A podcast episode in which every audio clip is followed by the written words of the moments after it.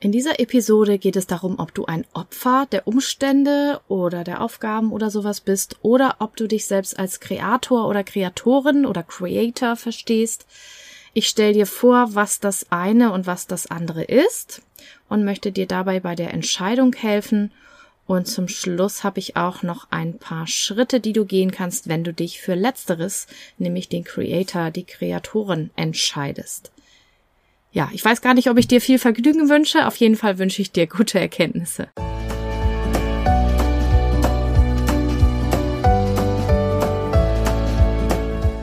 Hallo und herzlich willkommen zu diesem Podcast. Ich bin Katrin Grobin und du bekommst von mir hier viele hilfreiche Methoden, Tipps und Übungen rund um die Themen weniger aufschieben und entspannter leben. Ich wünsche dir spannende Erkenntnisse und ganz viel Freude damit.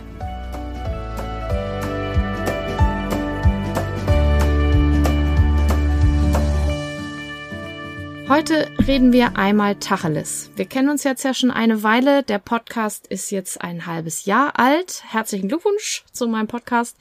Und da kann ich auch mal offen sprechen, denke ich, falls du ganz neu hier sein solltest und das deine erste Podcast-Episode ist, dann überleg dir kurz nochmal, ob du wirklich damit einsteigen willst und hör vielleicht erst noch ein, zwei andere. Nicht, dass ich dich hier gleich verschrecke, denn es wird ein klein wenig ungemütlich heute hier.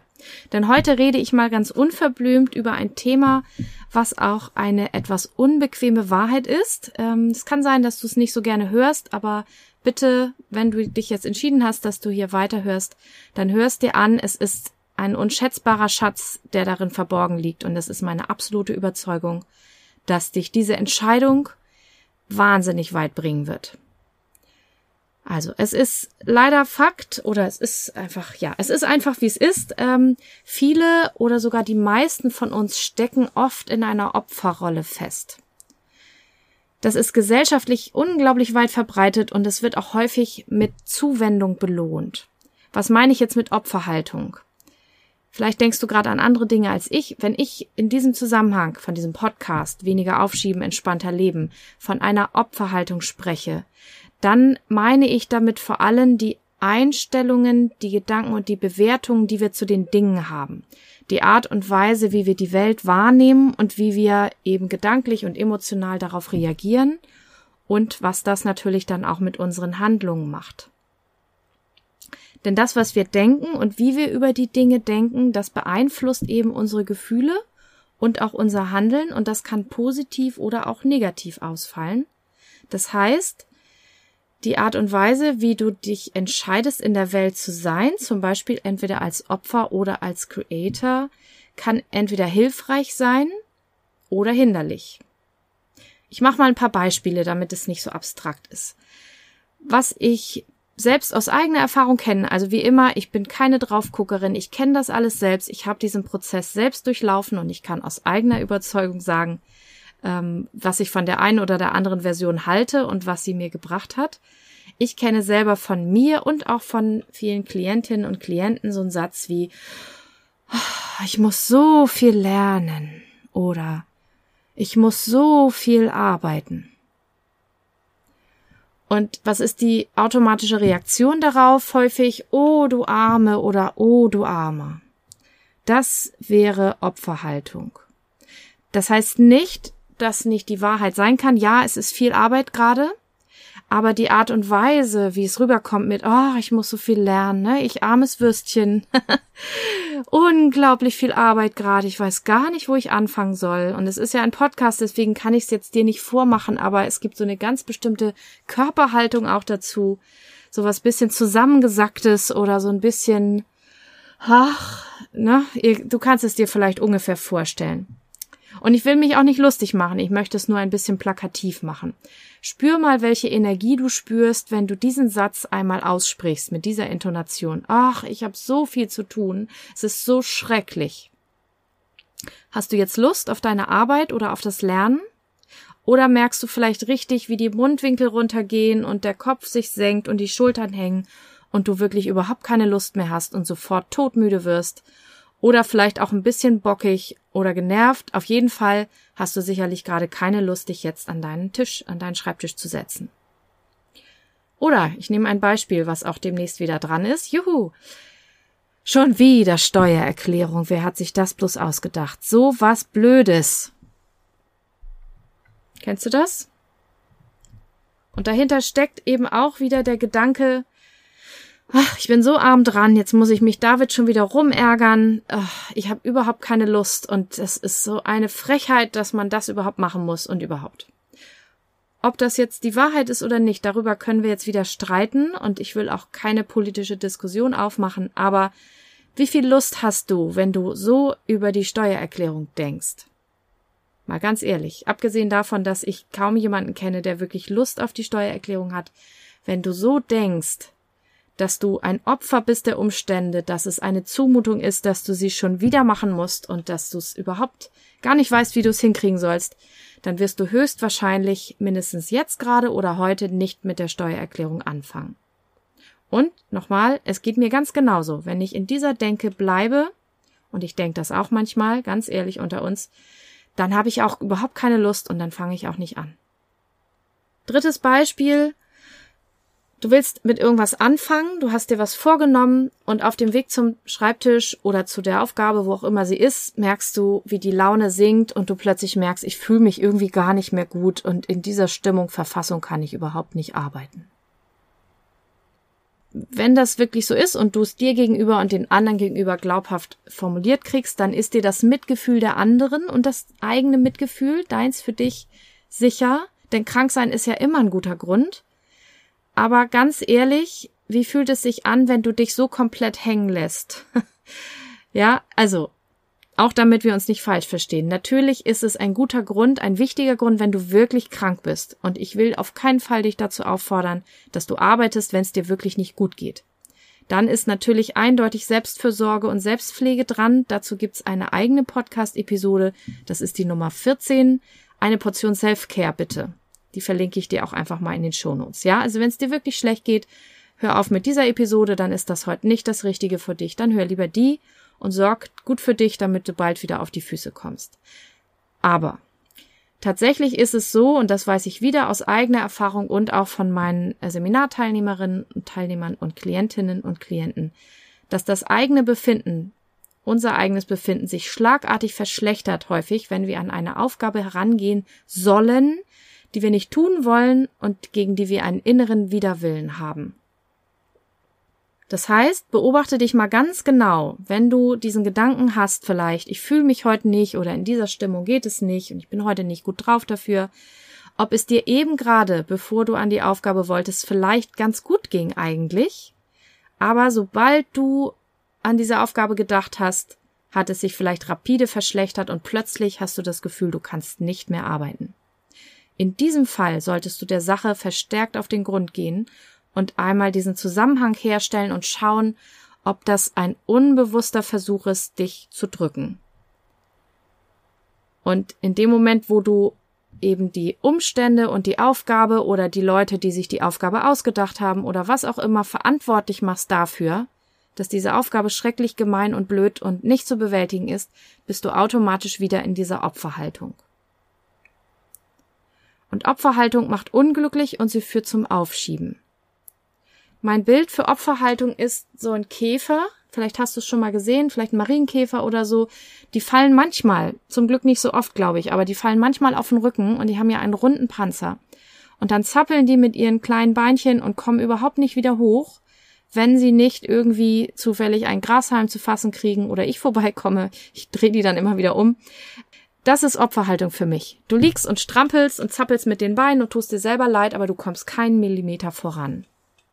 Und wenn du in dem Gefühl bleibst, oder ich spreche mal von mir, wenn ich in dem Gefühl bleibe, dass andere etwas für mich entschieden haben, dass ich keinen Einfluss habe auf das, was ich tun muss, dann kann ich nicht in eine positive Arbeitshaltung kommen. Und natürlich gibt's immer Dinge, die uns keinen Spaß machen, die wir lieber vermeiden würden, leider, oder es ist einfach so, gehören halt solche Aufgaben häufig auch zu Zielen, die wir uns selber setzen. Und manchmal gehört auch ein bisschen Unbequemlichkeit und Hände schmutzig machen zum Leben dazu. Da sind wir tatsächlich heute relativ verwöhnt. Also die meisten von uns müssen sich ja gar nicht mehr so viel die Hände schmutzig machen bei der Arbeit. Wir haben ja oft ein relativ bequemes Leben. Und ich glaube, dass auch dadurch vielleicht die Toleranzgrenze für solche Aufgaben so ein bisschen gesunken ist. Ähm, ich glaube, meine Großeltern haben das nicht so groß hinterfragt, was sie alles so für Aufgaben äh, hatten. Die waren da irgendwie in ihrem Leben, glaube ich, deutlich unkomplizierter oder sie haben es nicht so kommuniziert. Aber wir, ich nehme mich jetzt mal damit rein, als die, die so am Schreibtisch auch viel sitzen. Wir sind da oft auch schon sehr äh, eingestellt, dass wir gerne nach dem Lustprinzip arbeiten wollen. Und wie gesagt, es ist nichts falsch daran. Menschen funktionieren nach dem Lustprinzip. Die Frage ist nur, ist es eine erwachsene Haltung, an die Dinge heranzugehen? Oder bin ich in einer Kindhaltung? Ja, denn auch Opferhaltung ist so ein bisschen was Kindliches. Kinder sind ganz schnell bei Schwarz-Weiß und bei gerecht, ungerecht. Und das ist auch ihr Wesen. Die sind ja einfach auch noch ganz nah an allem dran. Aber das, was bei Kindern anders ist, die bleiben da nicht so drin stecken. Ja, wenn ihr das mal beobachtet, wenn ein Kind sich ungerecht behandelt fühlt und oder traurig ist oder irgendwie keine Lust hat, dann tobt es und, und brüllt und weint sich die Seele aus dem Leib und zehn Minuten später ist die Welt wieder in Ordnung und dann geht's alles wieder.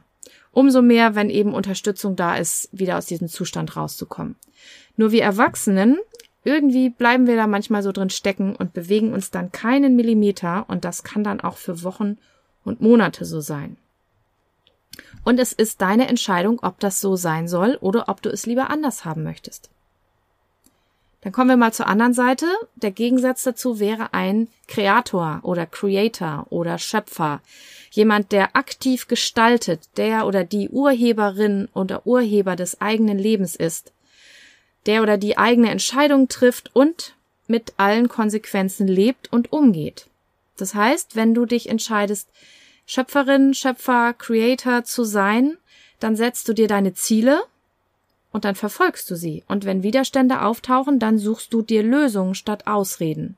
Und du suchst Wege, anstatt Gründe zu finden, warum es jetzt gerade nicht geht. Und das ist eben hart, aber wahr. Du hast die Auswahl. Ja, du hast die Auswahl, ob du eben im Opfer sein willst, im Opfermodus und ähm, andere dafür verantwortlich machen möchtest, was jetzt gerade um dich herum passiert und was du jetzt gerade tun sollst, oder ob du ganz bewusst schaust, will ich das eigentlich gerade wirklich, was hier passiert? Und wenn ja, wie kann ich das schaffen? Oder will ich das nicht? Wie kann ich es loswerden? Wie kann ich es wechseln? Wie kann ich es verändern? Auch wenn es vielleicht unangenehm ist. Ich krempel jetzt die Ärmel hoch und leg los. Das wäre dieser erwachsene Modus, der gestalterische Modus, der Creator-Modus. Und ganz ehrlich, aus eigener Erfahrung kann ich dir den letzteren deutlich mehr empfehlen als den Opfermodus. Ich habe sie beide ausprobiert, wirklich bis zur Neige. Und wann immer ich es schaffe, nehme ich den zweiten. Bin ich Urheberin, Schöpferin meines Lebens und gestalte aktiv und löffel mir die Suppen aus, die ich mir eingebrockt habe. So, das haben wir einmal geklärt. Gut, dass ich das von der Seele hab. Jetzt möchte ich dir gerne noch ein paar Schritte auf den Weg geben. Wenn du dich entschieden hast oder jetzt entscheidest, dass du Creator, Kreatorin sein möchtest deines Lebens, dann kannst du folgende Schritte gehen, und zwar sofort, um das aktiv anzugehen und auf deine Ziele zuzusteuern. Der erste Schritt ist, dass du herausfindest, was du wirklich, wirklich willst. Was du wirklich willst.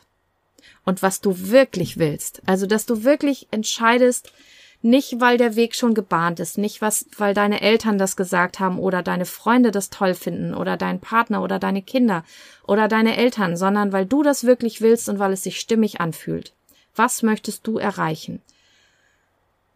Das kann ein kleiner Prozess sein, vor allen Dingen, wenn es nicht gewohnt ist. An dieser Stelle weise ich noch einmal auf mein Was will ich eigentlich wirklich Programm hin, was gerade noch läuft. Da kannst du dich noch anmelden. Ich verlinke es dir jetzt noch einmal in den Show Notes. Ich mache da gerade noch wieder ein neues Webinar, was ich jetzt die Tage hochlade. Aber bald wird es abgeschlossen sein, dann wird es ein Online-Kurs. Dann kannst du da auch immer noch mitmachen, aber dann ist es nicht mehr gratis. Ja, also schau wirklich genau, was willst du. Zweiter Schritt, mach daraus ein klares Ziel. Dazu gibt's zum Beispiel auch schon eine Podcast-Episode, das ist die 009, Ziele besser formulieren und erreichen mit Smartö. Wenn du die noch nicht gehört hast, kannst du da zum Beispiel nochmal reinschauen oder reinhören. Denn wenn du ein klares Ziel hast, dann weißt du auch, wohin es genau gehen soll.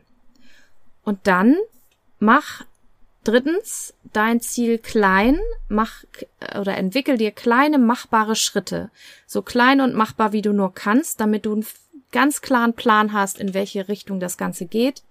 Vielleicht musst du das auch immer mal wieder machen, denn äh, häufig kriegen wir ja erst beim Machen mit, ob es denn jetzt schon machbar ist oder ob noch was fehlt oder ob es noch irgendwas gibt, was du da beachten musst.